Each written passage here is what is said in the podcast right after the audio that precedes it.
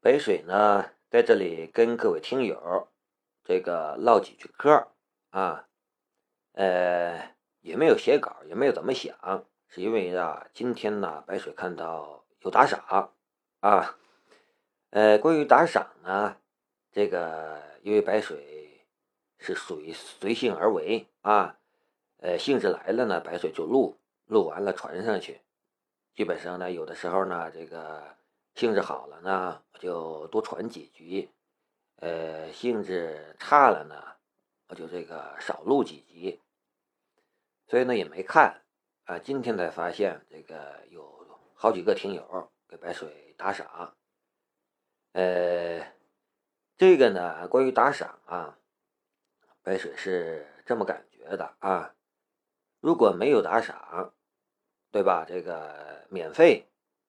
白水也没有版权，这个是呃，在什么时候都都是这样说啊，因为白水只是一个业余爱好，即便说我买了版权，咱这水平，对吧？那不糟蹋的书了嘛，是吧？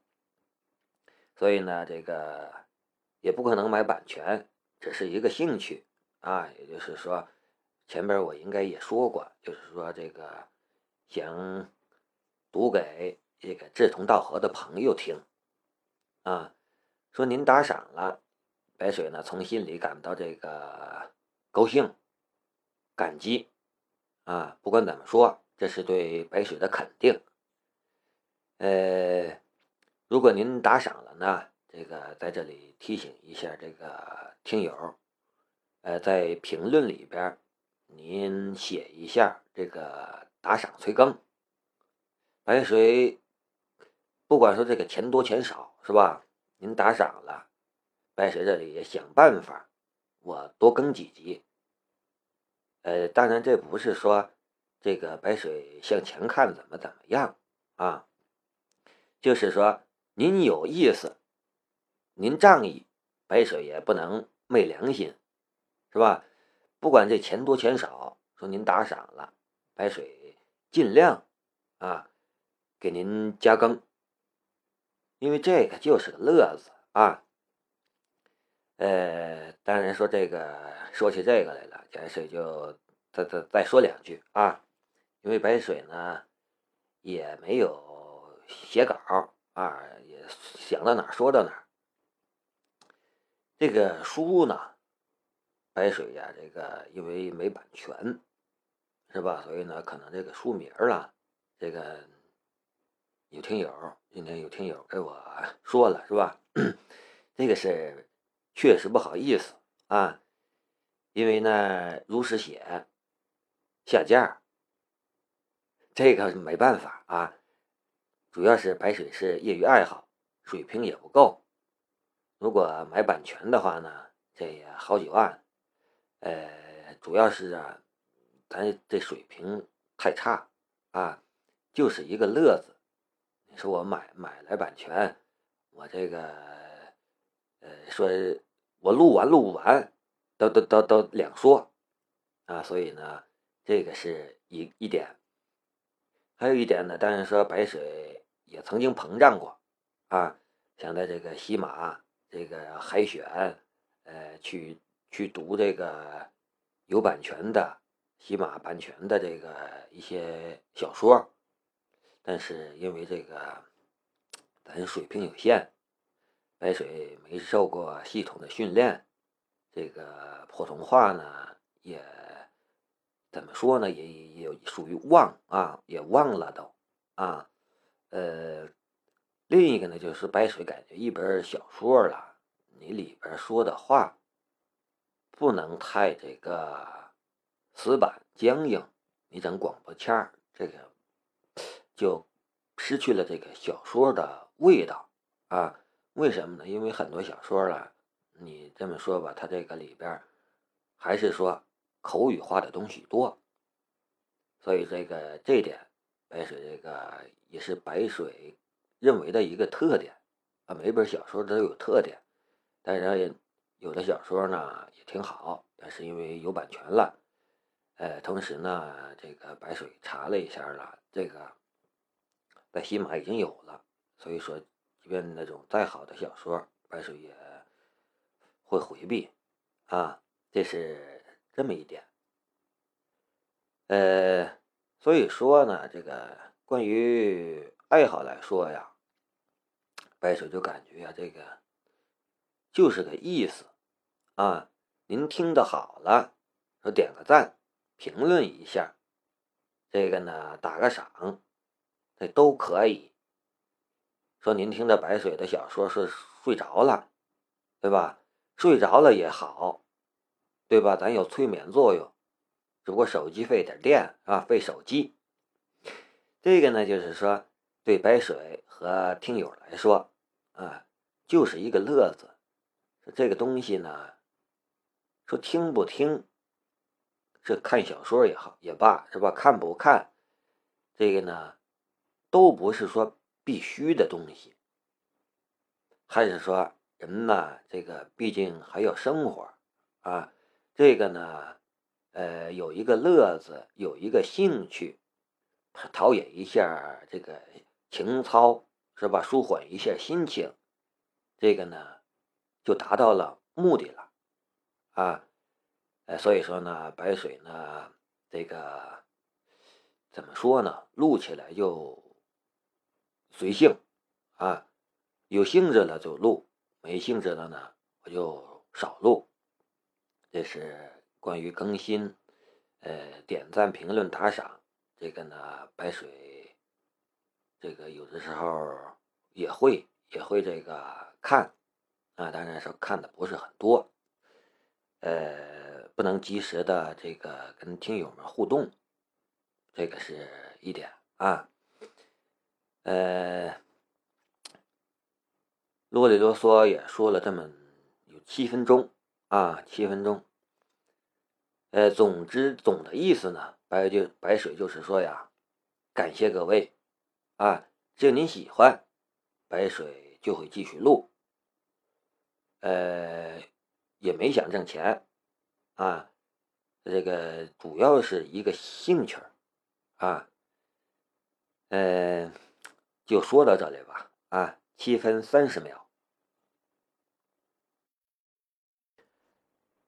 第八十九章，值得骄傲的是，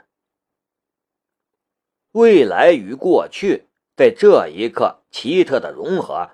让南明产生了一种看透时光的错觉。身边骑兵正在一个劲儿的感谢刘敏忠，多谢他照顾自家小弟南明，希望他以后多多照顾云云。弄得刘敏忠都有些不好意思了，只能岔开话题聊一些别的东西。当话题引到了文集的揽神会馆上时，刘敏忠整个人都快傻掉了。一年百万的会员费，竟然还真有人去办会员，不，甚至是一票难求。先是南明，然后是这位盲人骑兵，从小城来的人，直接震撼了刘敏忠，让刘敏忠甚至怀疑，到底谁是乡巴佬了。车已经拐进了青阳大学，路过训练场附近时，南明眯起眼睛，他看到了正在表彰所谓的军训标兵，由学校和军队的领导一一给他们发奖。李杰站在这些人中间，手持证书，一脸的笑容。台下同学和老师们都在看着这边。这是属于他的高光时刻。当他被转到了信息工程专业，成为了南明的同学时，一场没有硝烟的战争已经在他和南明之间展开，而他作为主动与进攻的一方，已经占了很多的先手。仔细盘点一下他的成果吧，他现在是班长，已经加入了学生会。这才刚刚军训结束，还没有正式开始上课，就已经拿到了许多荣誉，包括手中的这项荣誉——军训标兵，可以给他加上两分的德育分。而南明呢，现在已经被扣了两分了，这就是四分的差距。有时候这四分就决定了一切。他还有一些盟友，不论是辅导员还是信息学院的院长，都知道他的身份。有了这些助力，相信他可以让南明一事无成。他做了那么多，如果单算这一阶段的话，应该已经赢了吧？那个人。不知道该叫爸爸还是叔叔的人，会不会看看他的成绩？会不会正眼看他一眼？会不会夸奖他一下呢？接下来就要开始真正的大学学业了，南明，你等着吧，我一定会在成绩上远远把你甩下，让你只能看着我的背影痛哭流涕。这样想着，李杰的笑容越发灿烂了。刘老师，停停车！南明突然说道。小车缓缓停下，刘敏忠笑道：“去吧。”南明下了车，快步走到了主席台附近，笑着对台上挥挥手。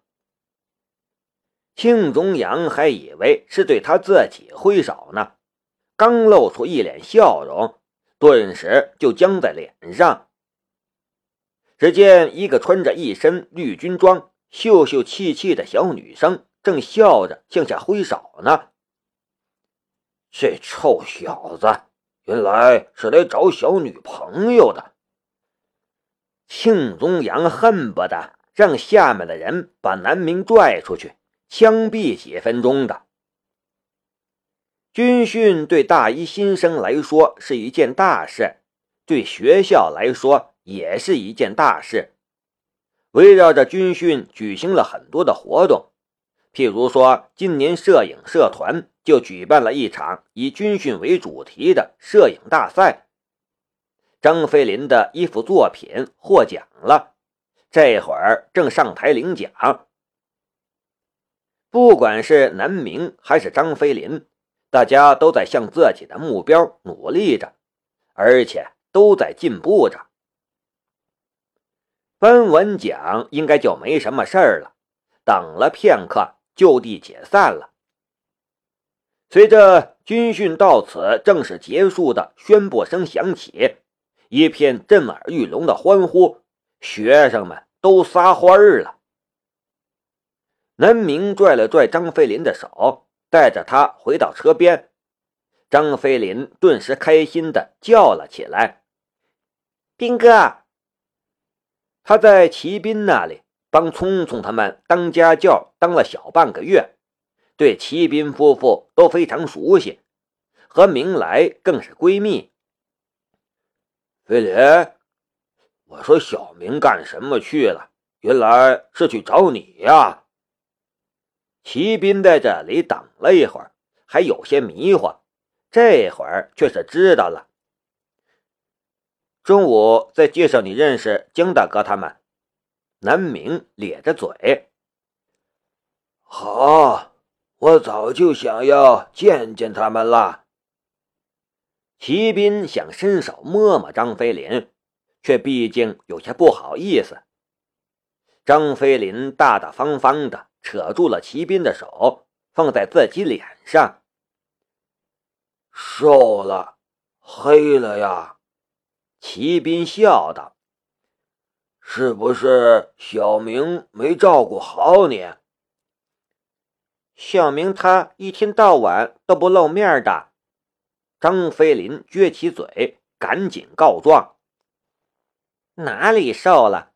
再说了，黑了你也能摸出来。”南明不服，一群人哈哈大笑。哎，有时候真想看看你们俩手牵手的样子。齐斌笑的时候，脸上一道道的皱纹，说这话的时候有些苦涩。刘敏忠看向两个人牵着的手，张飞林连忙松开南明的手，一脸的腼腆。南明又探手把他抓住了。我让你早点来，你不早点来，等一会儿你就能看到我们了。呃，黑白照片。南明埋怨道：“有那么神奇？”骑兵还是有点不信。真的，刘敏中道。骑兵这家伙真是暴殄天物，很多盲人都不知道回声定位的能力能做到什么程度。而事实上，这个世界上也确实只有极少部分盲人能做到这点。在南明的盲杖出现之前，半个小时之后，当骑兵从专门布置好的训练室里走出来时，还有些如在梦中的感觉。哥，现在回声定位还不能完全替代视觉，但是我觉得日常生活应该没问题了。南明看着骑兵有点茫然的样子，说道。他就像是等待家长检阅成绩的小学生一样，真有点担心骑兵会觉得回声定位没什么用，担心骑兵会失望，所以他小心翼翼的看着骑兵的表情，生怕有一丝失望的神色。啊啊啊！当然，当然。骑兵有点走神，声音有点沙哑。若不是现在四周那么多人，他估计都要哭出来了。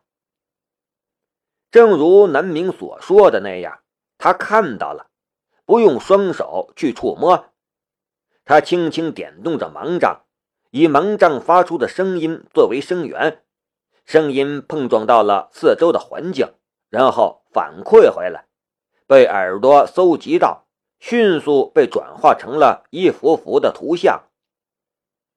他的世界就像是几秒钟刷新一次的幻灯片有点闪烁，但却已经比之前扩大了无数倍。再不是身边手臂展开的这么一点圈子。看着骑兵的样子，南明觉得心里满满的，有点堵得慌，情不自禁握紧了张飞林的手，眼里有点热，因为骑兵。因为骑兵当初离开他家时那孤独而坚强的身影，他才决定走上这条帮助盲人的道路。而现在，他已经有了可喜的成果。这是值得骄傲的事儿吗？当然是值得骄傲的。